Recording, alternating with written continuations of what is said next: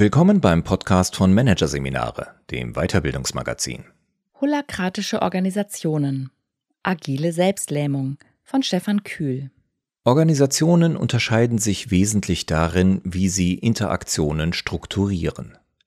In klassisch hierarchischen Unternehmen ist es üblich, dass Führungskräfte die Regeln festlegen, nach denen Interaktionen stattzufinden haben. Und sie haben meist auch den höchsten Redeanteil darin.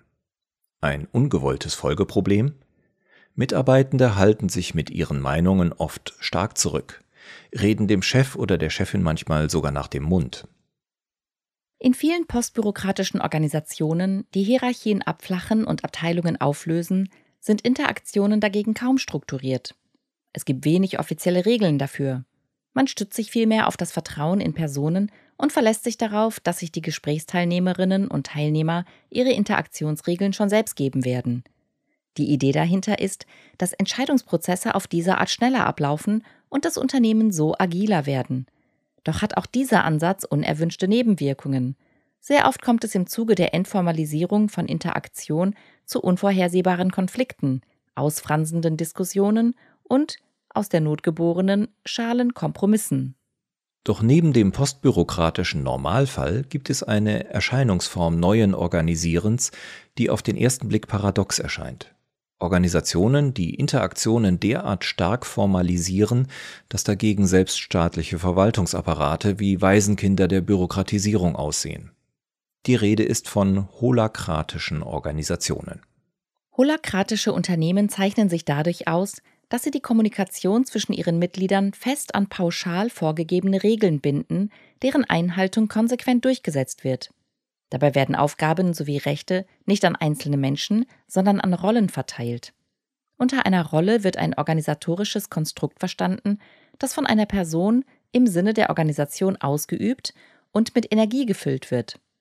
Rollen gibt es natürlich auch in anderen Organisationen. Eine Besonderheit der Holakratie ist aber, dass sie dort bis ins kleinste Detail definiert werden, im Hinblick auf Zwecke, Zuständigkeitsbereiche und Aufgaben. Ein Organisationsmitglied kann innerhalb einer Rolle jede Entscheidung treffen, die den Sinn und Zweck dieser Rolle zum Ausdruck bringt. Es kann also komplett autonom agieren, solange es nicht den Bereich einer anderen Rolle verletzt oder gegen eine Regel der holakratischen Organisation verstößt. Durch das Zusammenführen der Rollen entstehen Kreise, die ebenfalls im Hinblick auf Zwecke, Zuständigkeitsbereiche und Aufgaben genau definiert werden. Der Kreis ist, so das Credo der Holakraten, ein Container, um Rollen auf einen gemeinsamen Sinn und Zweck hin zu organisieren. Nach holakratischem Grundverständnis können Personen unterschiedliche Rollen in verschiedenen Kreisen einnehmen und jede dieser einzelnen Rollen auf eigenes Bestreben hin auch wieder aufgeben. Dadurch soll ein Problem, das klassisch organisierte Organisationen mit ihren Abteilungen haben, verhindert werden, nämlich dass sich Mitarbeitende nur ihrem eigenen Silo gegenüber verpflichtet fühlen. In jedem Kreis gibt es eine vom übergeordneten Kreis eingesetzte Person in einer Führungsgliedrolle, oft Lead Link genannt. Diese Rolle hat allerdings nur das Recht, innerhalb des Kreises Rollen zu besetzen. Der Rollenzuschnitt wird im Kreis gemeinsam festgelegt. So ist die einzige formale Machtquelle, über die ein Lead-Link verfügt, die Möglichkeit, eine Person von einer Rolle zu entfernen und durch eine andere zu ersetzen. Dagegen hat jedes Organisationsmitglied in der Holakratie die Verpflichtung, ständig alle Rollen und Kreise daraufhin zu beobachten, ob darin wirklich die festgeschriebenen Aufgaben erfüllt und Zwecke erreicht werden. Werden Probleme festgestellt, hat man die Pflicht, diese Spannungen zu thematisieren. Sie werden dann nach einem genau vorgegebenen Ablaufplan in Sitzungen des Kreises bearbeitet, den sogenannten Governance Meetings. Letzteres ist ein erheblicher Unterschied zu klassischen bürokratischen Organisationen. Dort wird auf Erwartungsenttäuschungen, jemand hat gegen eine Arbeitsvorschrift verstoßen oder den Dienstweg ignoriert, im Regelfall mit der Aufrechterhaltung der Erwartung reagiert, woraus ein hohes Maß an Beständigkeit folgt. In der holakratischen Organisation ist es genau umgekehrt. Hier wird die Erwartungsenttäuschung zum Anlass genommen, die formale Struktur in Frage zu stellen. Das Ziel dahinter, die formale Ordnung soll ständig im Fluss bleiben. Anpassungen an sich verändernde Umfeldbedingungen sollen permanent möglich sein. Dies versucht man nicht zuletzt über hohe Transparenz sicherzustellen. Alle Veränderungen, jede Übernahme einer Rolle, jede Zuordnung zu einem Kreis, jede noch so kleine Zuständigkeitsverschiebung werden stets in der holakratischen Steuerungssoftware dokumentiert. Dies soll dafür sorgen, dass die gegenwärtige Organisationsstruktur transparent und damit anschlussfähig für weitere Veränderungen ist. Die Holakratie will also maximale Agilität erreichen, dabei aber gleichzeitig die üblichen Folgeprobleme und Nebenwirkungen vermeiden, die auftreten, wenn man Hierarchien abbaut und Abteilungen auflöst und Interaktion konsequent entformalisiert. Sie will verhindern, dass Interaktionen drohen, sachlich, sozial und zeitlich auszufransen, dass erratisch zwischen Themen hin und her gewechselt wird, dass Sachprobleme persönlich werden, dass Diskussionsergebnisse am Ende nur das Resultat zufälliger Interaktionsverläufe sind. Und vor allem, dass am Ende alle so frustriert sind, dass man mehr oder weniger offiziell wieder zur alten klassisch hierarchischen Struktur zurückkehrt. Die kurios erscheinende Hyperformalisierung holakratischer Organisationen ist daher nur auf den ersten Blick paradox. Auf den zweiten Blick entpuppt sich die Abschaffung von Abteilungen und Hierarchien bei gleichzeitiger Extremformalisierung als logische Reaktion auf die Folgeprobleme postbürokratischen Organisierens. Systemtheoretisch kann man auch sagen, Holakraten und Holakratinnen haben kein geringeres Ziel, als alle drei Seiten der Organisation deckungsgleich zu machen. Die erste Seite ist die, die die Organisation nach außen hin präsentiert. Diese Schauseite kann zwar Elemente der Formalseite enthalten, fußt aber im Wesentlichen auf allgemeinen Wertformulierungen, die die Organisation in ihrer Umwelt attraktiv erscheinen lassen. Diese können wegen ihrer Abstraktheit den Mitgliedern allenfalls als grobe Orientierungspunkte dienen.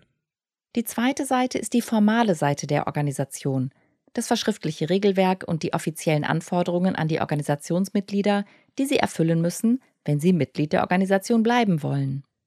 Die dritte Seite ist die informale Seite der Organisation, die Organisationskultur. Hierbei handelt es sich um gegenseitige Handlungserwartungen der Organisationsmitglieder, die mit den formalen Anforderungen der Organisation nicht abgestimmt sind oder diesen sogar widersprechen. Diese Erwartungen stellen sich ein, weil Organisationen stets mit widersprüchlichen Anforderungen konfrontiert sind, die sich im Regelwerk der Formalstruktur niemals vollständig auflösen lassen. Für ihre Investoren und Inhaber soll ein Unternehmen zum Beispiel effizient und effektiv sein. Für die Kunden tolle Qualität bei guten Preisen bieten, für die Mitarbeitenden gute Arbeitsbedingungen offerieren und so weiter. Um mit den Widersprüchen im Arbeitsalltag klarzukommen, bilden sich über die Formalstruktur hinaus informale Erwartungen und entsprechende Gepflogenheiten in der Organisation aus.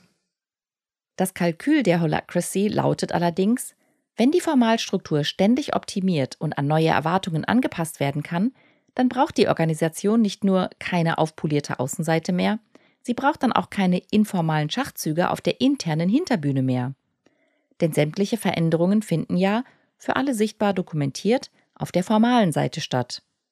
Daraus erklärt sich auch, warum die Organisationskultur für Holakraten keine Rolle spielt. Sie verstehen die Holakratie als Betriebssystem, das die basalen Regeln des Zusammenspiels zwischen den einzelnen Komponenten derart sauber definiert, dass die Organisation damit lückenlos funktioniert. Dahinter steckt ein altes Organisationsverständnis. Man denkt sich die Organisation wie eine Maschine, so als bestünde sie aus genau definierten Einzelteilen, die sämtlich auf den Zweck der Organisation ausgerichtet sind und im Zusammenwirken in diesem Sinne wirksam werden. Durch sorgsame Eingriffe können Einzelteile und deren Beziehungen zueinander verändert und kann so die Organisation auf neue Anforderungen ausgerichtet werden. Nach Auffassung der Holakraten steht am Anfang eine Art Urzweck der Organisation, den die Führung im Ankerkreis, auch General Company Kreis, festlegt. Aus dem Urzweck werden Unterzwecke und Unterunterzwecke abgeleitet, die dann wiederum als Aufgabenbeschreibung für die Kreise und Rollen dienen. Letztlich werden in der Holacracy somit die zu erfüllenden Aufgaben als Ausgangspunkt einer rationalen Organisationsgestaltung betrachtet. Am Ende sollen die Aufgaben so miteinander verknüpft sein, dass es eine konsistente Anordnung von ganz oben nach ganz unten gibt. Mit diesem Steuerungsverständnis stehen die Holakraten in der Tradition von Frederick Taylor.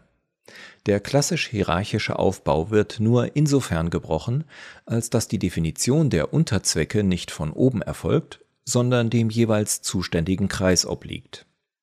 Mit der Betonung der permanenten Optimierung der Formalstruktur von unten handelt es sich beim holakratischen Organisationsmodell demnach um eine ausgefeilte Variante des alten Maschinenmodells. Das Problem dabei, die Holacracy ist zwar darauf ausgerichtet, ungewollte Nebenfolgen sowohl des postbürokratischen wie auch des klassisch-bürokratischen Organisierens zu vermeiden, doch sie handelt sich dadurch eigene Folgeprobleme und Nebenwirkungen ein. So fällt holakratischen Organisationen ein Problem auf die Füße, über das sie sich eigentlich erhaben fühlen: das Transformationsproblem. Gemeint ist die Transformation der eingekauften Arbeitskraft in die faktische, tatsächlich geleistete Arbeitskraft. Dabei kommt es immer zu Verlusten, denn Organisationsmitglieder haben in einer kapitalistischen Wirtschaft zwar die Motivation, Teil ihrer Organisation zu bleiben, weil sie nun einmal ihren Lebensunterhalt finanzieren müssen, aber diese Mitgliedschaftsmotivation ist nicht zwingend deckungsgleich mit der Teilnahmemotivation, also der Motivation, sich über das gerade eben nötige Maß hinaus einzubringen. Das Problem der Differenz von Mitgliedschafts- und Teilnahmemotivation stellt sich in allen Organisationen. Klassisch hierarchische reagieren darauf üblicherweise, indem Führungskräfte dort die Mitarbeitenden kontrollieren. In den meisten postbürokratischen Organisationen, die mit festen, sich selbst steuernden Teams arbeiten, bilden sich dagegen Formen der kollektiven sozialen Kontrolle aus. Die Teammitglieder sorgen über direkte Rückmeldungen dafür, dass sich Kollegen nicht vor der Arbeit drücken. Solche Mechanismen zur Sicherstellung der Leistungserbringung fehlen aber in holakratischen Organisationen. Organisationsmitglieder können hier nämlich stets darauf verweisen, dass sie in einem Kreis leider nicht die erwarteten Leistungen erbringen können, weil sie in einem anderen Kreis momentan besonders gefordert sind. Sie können sich also durch die Übernahme einer Vielzahl von Rollen der Leistungserbringungen entziehen. Weil holakratischen Organisationen das Problem bewusst ist, reagieren sie darauf einmal mehr mit Formalisierung – Mitarbeitende müssen in ihren Rollen Punkte sammeln. Das führt zu einem Kernproblem der Holacracy. Die Schwierigkeiten, die die im System angelegte Formalisierung aufwirft, werden durch noch mehr Formalisierung beantwortet. Die Empirie zeigt jedenfalls, dass es in holakratischen Organisationen einen regelrechten Wildwuchs an immer neuen Kreisen, Rollen und Aufgaben gibt, wohingegen deren Abschaffung eher die Ausnahme ist. So kommt es zu Formalitätsruinen, Kreisen, die es nur auf dem Papier gibt, Rollen, denen Organisationsmitglieder zugeordnet sind, die faktisch aber nie darin wirken und so weiter. Auf das Wuchern der Formalstruktur reagieren die Organisationen zwar mit Verschlankungskampagnen, sie fordern ihre Mitglieder auf, zu überprüfen, ob die geschaffenen Kreise noch Sinn haben oder empfehlen, die Anzahl der eigenen Rollen zu reduzieren aber auch diese regelmäßig ausgerufenen Entbürokratisierungskampagnen führen paradoxerweise zu neuen formalen Regelungen, zur Schaffung neuer Stellen, zur Einstellung neuen Personals. Typisch ist beispielsweise die Einrichtung neuer Rollen wie Müllmänner und Müllfrauen, die dafür sorgen sollen, unnötig gewordene Rollen zu entfernen. Problematisch wird die Formalisierung für holakratische Organisationen besonders deshalb, weil sie es schwer macht, dort spontan übergreifende Veränderungen anzustoßen. Ergreifen Personen spontan Initiative, wird die schnell als Kritik an der sorgfältig ausgearbeiteten formalen Struktur begriffen. Die Initiatoren werden dann oft so lange mit Verweis auf die vorgesehenen Verfahren zur Veränderung ausgebremst, bis sie sich anpassen oder die Organisation verlassen.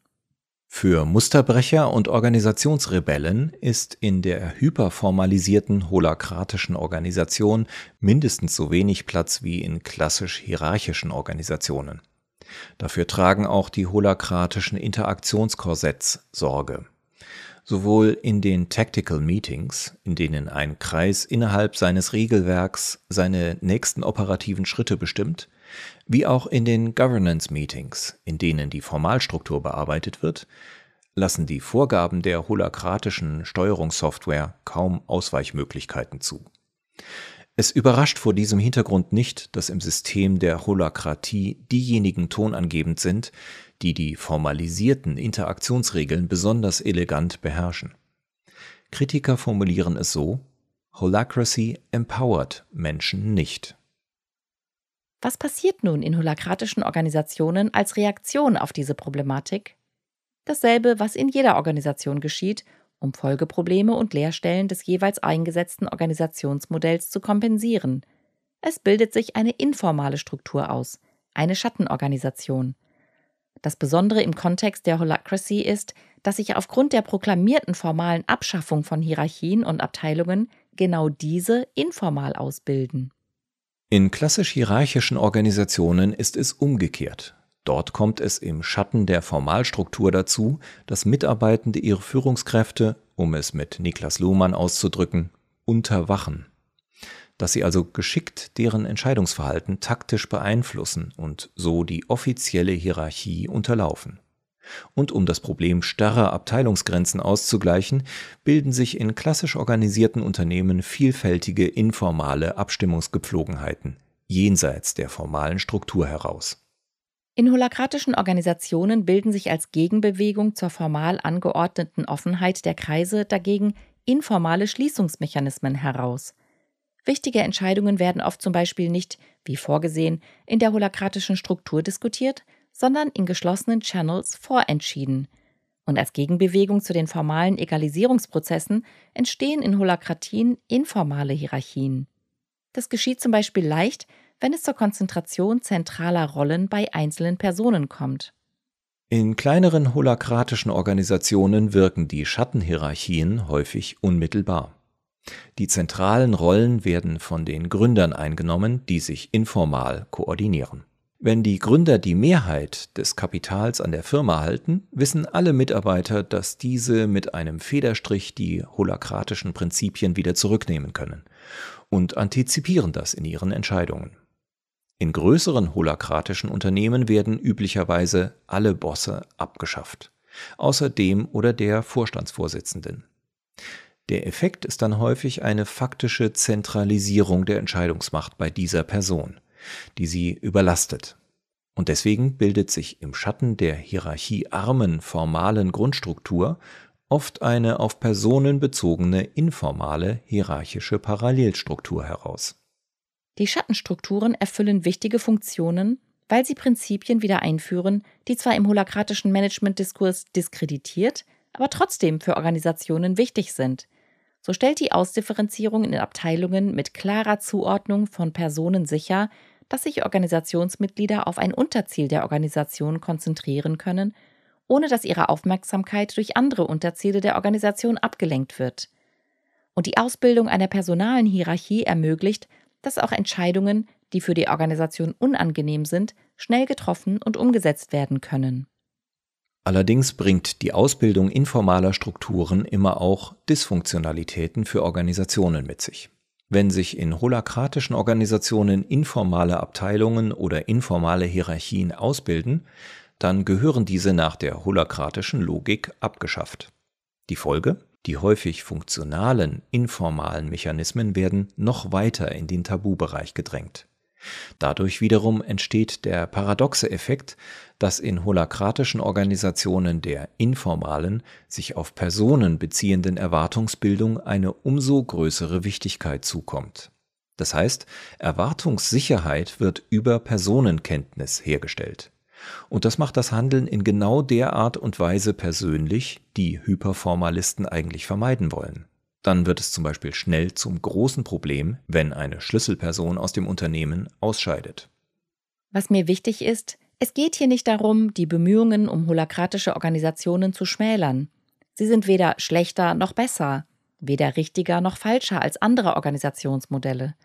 Sie eignen sich aber sehr gut, um etwas Wichtiges aufzuzeigen. Organisieren geht zwangsläufig mit ungewollten Nebenfolgen einher.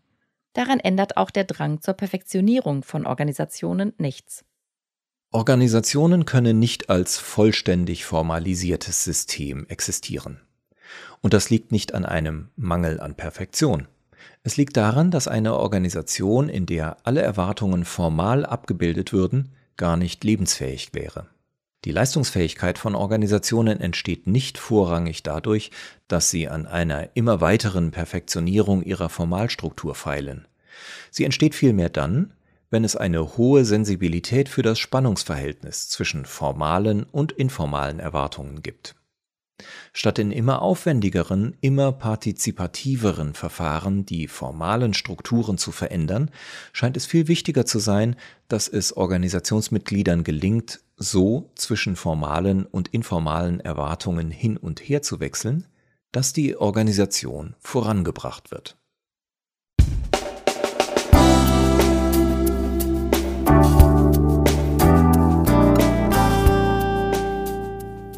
Hörten den Artikel Holakratische Organisationen. Agile Selbstlähmung von Stefan Kühl aus der Ausgabe April 2023 von Managerseminare, produziert von Voiceletter. Weitere Podcasts aus der aktuellen Ausgabe behandeln die Themen Intellektuelle Bescheidenheit, die verkannte Führungsstärke und generative KI in der Arbeitswelt. Revolution der Routinen. Weitere interessante Inhalte finden Sie auf der Homepage unter managerseminare.de und im Newsblog unter managerseminare.de/blog.